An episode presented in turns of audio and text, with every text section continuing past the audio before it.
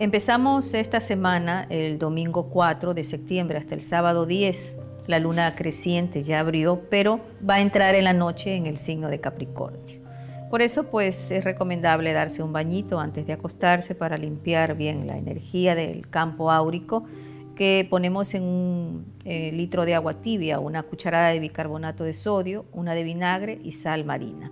También es recomendable hacer las limpiezas de nuestros elementos energetizantes como las piedras, eh, objetos eh, o a veces también en nuestros ambientes externos, rociar las esquinas, las entradas y hacerlo especialmente también en la noche. Recordemos que esta luna en Capricornio nos lleva siempre pues a conectarnos especialmente con la energía del chakra raíz, a plantar nuevas raíces, a realizar nuevos emprendimientos aunque seguimos insistiendo que los planetas retrógrados eh, tienen un proceso un poquito más lento, pero igual tenemos que hacer las gestiones, no desanimarnos y seguir avanzando. El lunes 5 de septiembre también sigue la luna creciente en Capricornio y recordemos que también eh, entrará ese día pues Venus en el signo de Virgo, recordando que el Sol en Virgo entró el día 22, ¿no? 22 de agosto. Esta conexión, esta unión de Virgo es muy importante, conectado justamente también con la luna eh, creciente en Capricornio, para eh, mover o movilizar toda esta energía de tierra. Y esto se relaciona pues con nuestros deseos, nuestros emprendimientos, con las relaciones que nosotros queremos mejorar dentro de nuestro entorno laboral, se relaciona con nuestros proyectos, así que podemos hacerlo a través ¿no? de los actos del inconsciente, de las plantitas, Incluso podemos poner eh, un mensaje ¿no? con nuestros deseos en alguna maceta, en alguna plantita. Ese día lunes Venus entra en el signo de Virgo, recordando también que el Sol entró el 22 de agosto en Virgo. Y tenemos la luna en Capricornio, que es un signo de tierra. Mucha conexión con este elemento. Eso es muy importante también porque la luna cuadra a Júpiter, que es un planeta de oportunidades, pero al mismo tiempo, de honestidad, de transparencia. Todas las cosas que no se estén haciendo, pues en eh, equidad, en justicia, pues pueden generar conflictos y también hay que tener cuidado con las comunicaciones por la cuadratura hacia Mercurio. Y Mercurio se relaciona mucho con los mensajes que transmitimos y que recibimos. Podemos ese día hacer eh, como una especie de activación, ¿no?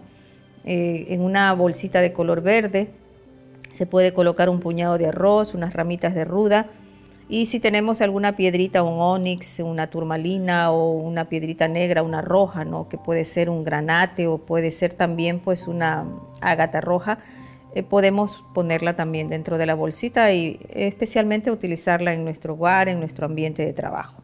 Se dice también la, la antigua sabiduría que barrer orégano desde afuera hacia adentro atrae especialmente en momentos felices en el amor especialmente porque ese día también está relacionado con concretizaciones de cosas, abriendo específicamente la luna creciente. Recuerden que con la luna creciente todo empieza a crecer.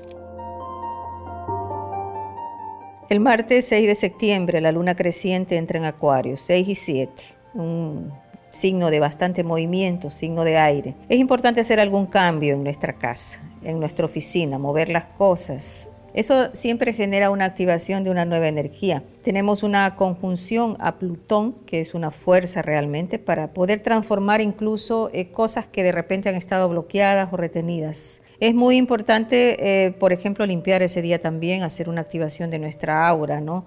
Podemos hacer un preparado en un recipiente con algo de alcohol potable, ¿ya? Le ponemos un poquito de romero, cáscaras de naranja, anís estrella y cardamomo. Con eso podemos hacer prácticamente mientras estamos haciendo los cambios, rociar ciertos sitios especiales de nuestra casa o las aperturas de las puertas y ventanas para volver a hacer la activación de movimiento, de cambio.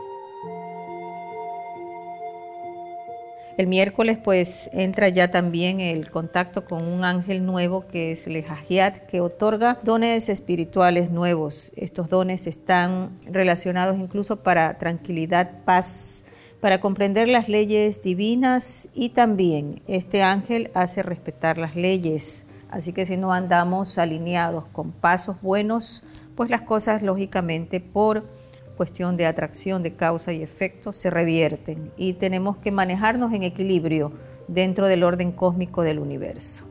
Este ángel también domina sobre las cabezas coronadas y se dice que cuando ciertos gobernantes o líderes mundiales no están actuando correctamente, pues se activan justamente ciertos procesos que pueden llevar a que estas personas tengan como los resultados de sus acciones. Es el equilibrio que se necesita establecer en el universo.